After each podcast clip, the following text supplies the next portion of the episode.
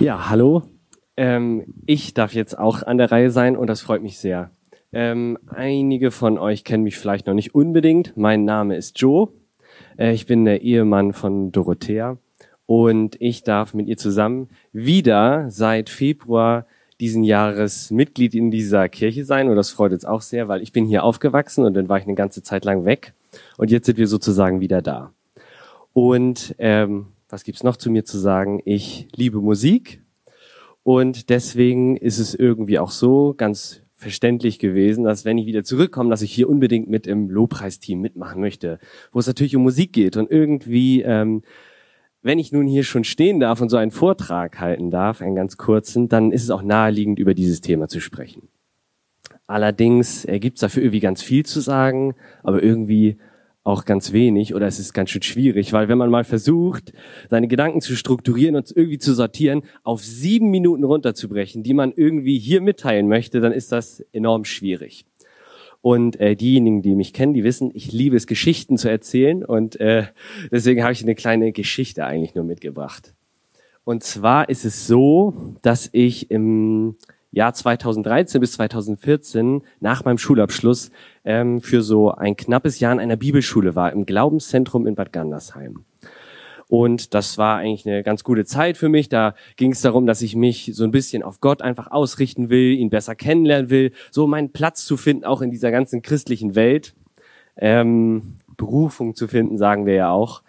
Und ähm, dann gab es diesen einen Augenblick, da kam die Lobpreisleiterkonferenz in das Glaubenszentrum. Für ein Wochenende Lobpreisleiterkonferenz. Ich habe mich riesig drauf gefreut, weil Musik war ja schon immer so mein Ding und oh ja, da will ich viel drüber lernen und wissen und Lobpreis und was bedeutet das alles und so. Äh, nun ist das aber so, ähm, dass wenn man da Schüler ist im Glaubenszentrum, man muss auch arbeiten. Also man hat auch einen Job, und den muss man dann eigentlich wöchentlich machen und es gibt super coole Dienste wie das Dienste wie das Gartenteam oder die haben auch eine Werkstatt, wo so Tischler und Zimmerleute oder die das mögen arbeiten können und ich hatte richtig Bock auch in diesen Dienstbereichen mitzuarbeiten, aber tatsächlich bin ich in der Spülküche gelandet. Ähm, und das war jetzt nicht so auf Anhieb mein Ding, muss ich echt sagen, aber ich habe gedacht, egal, zieh ich durch, mache ich. Und Spüldienst bedeutet da nicht immer nur nachmittags, nach dem Unterricht, sondern wirklich zu jeder Mahlzeit halt spülen. Nicht jeden Tag, aber oft genug. Und wenn man Pech hat, eben auch genau dann, wenn die Lobpreisleiterkonferenz ins Haus kommt. Und ich kann euch sagen, wenn man eigentlich so eine Begeisterung hat für das, was passiert, und dann gar nicht zum Zuge kommt, weil man ständig nur diese Spülküche steht, äh, wo alle tollen Musiker und Lobpreiser da sind und richtig hippe Leute irgendwie, die sind alle cool angezogen und reden auch in so einem ganz coolen Slang irgendwie. Man denkt sich, oh ja, die will ich irgendwie gucken, ich will so sein wie die und was mit denen zu tun haben. Und es äh, klappt irgendwie so gar nicht, dann kann man schon mal schlechte Laune kriegen.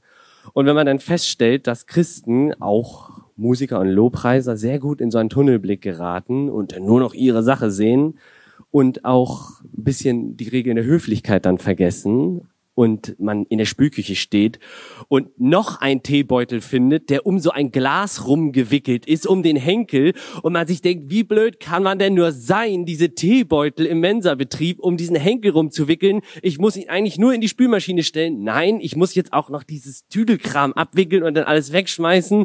Und man denkt sich so, Leute, was seid ihr denn für Lobpreiser hier? Und dann hast du nur noch Sonnenhals und gar keinen Bock mehr auf alles. Und äh, so war es eben an diesem Wochenende auch. Ähm, und ähm, dann hieß es immer schön von vorn von der Bühne, wenn ich dann doch mal aus der Spülküche gekommen bin, ja, lass uns jetzt Gott groß machen und wir wollen jetzt Gott anbeten. Und du sitzt da mit so einer Fluppe und denkst dir, Gott groß machen, Gott groß machen. Gott ist doch schon groß. Was ist, was ist euer Problem? So irgendwie. Und ich habe das gar nicht verstanden eigentlich und so schlechte Laune nur gehabt. Ähm, aber irgendwie, so komisch das auch klingt, es war dieser äh, Samstagabend, der letzte Abend der Konferenz.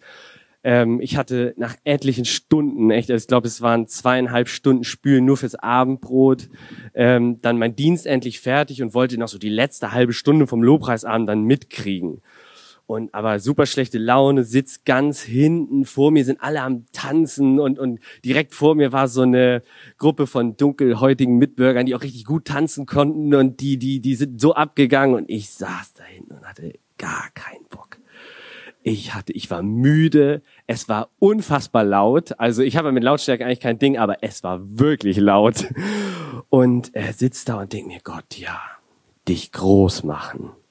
Ja, dich anbeten, okay. Will ich ja schon eigentlich. Und ich mag das mit der Musik ja eigentlich auch. Und ähm, wenn man so eine Art Tiefpunkt hat, also es, ich will es nicht übertreiben mit diesem Tiefpunkt jetzt, aber man fragt sich schon so ein bisschen, wo geht's jetzt hin und was soll das eigentlich alles sein mit diesem Lobpreis hier? Dann denkt man irgendwie noch mal anders darüber nach. Und äh, für mich war das in dem Augenblick auch so, dass ich mehr eine Entscheidung getroffen habe, als dass ich mich danach gefühlt habe.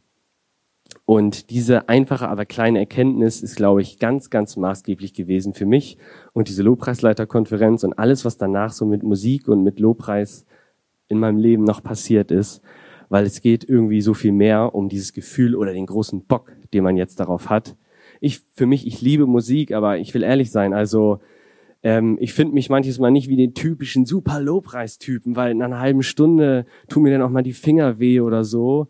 Und und, und das reine Musik machen ist auch nicht immer nur einfach.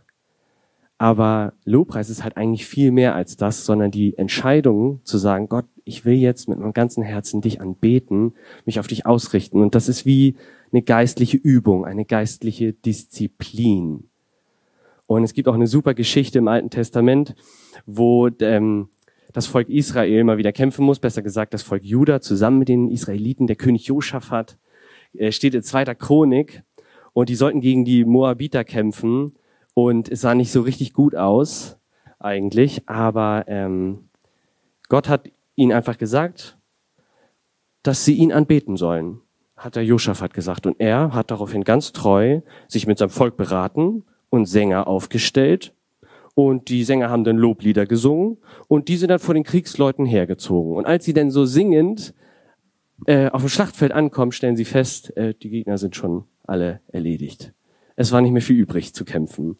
Und ich glaube mir, ich stelle es mir so vor, und ich glaube nicht, dass die Soldaten wirklich Lust hatten, jetzt zu singen und diese seltsamen Lobpreisleute da vorne vor sich herziehen zu haben.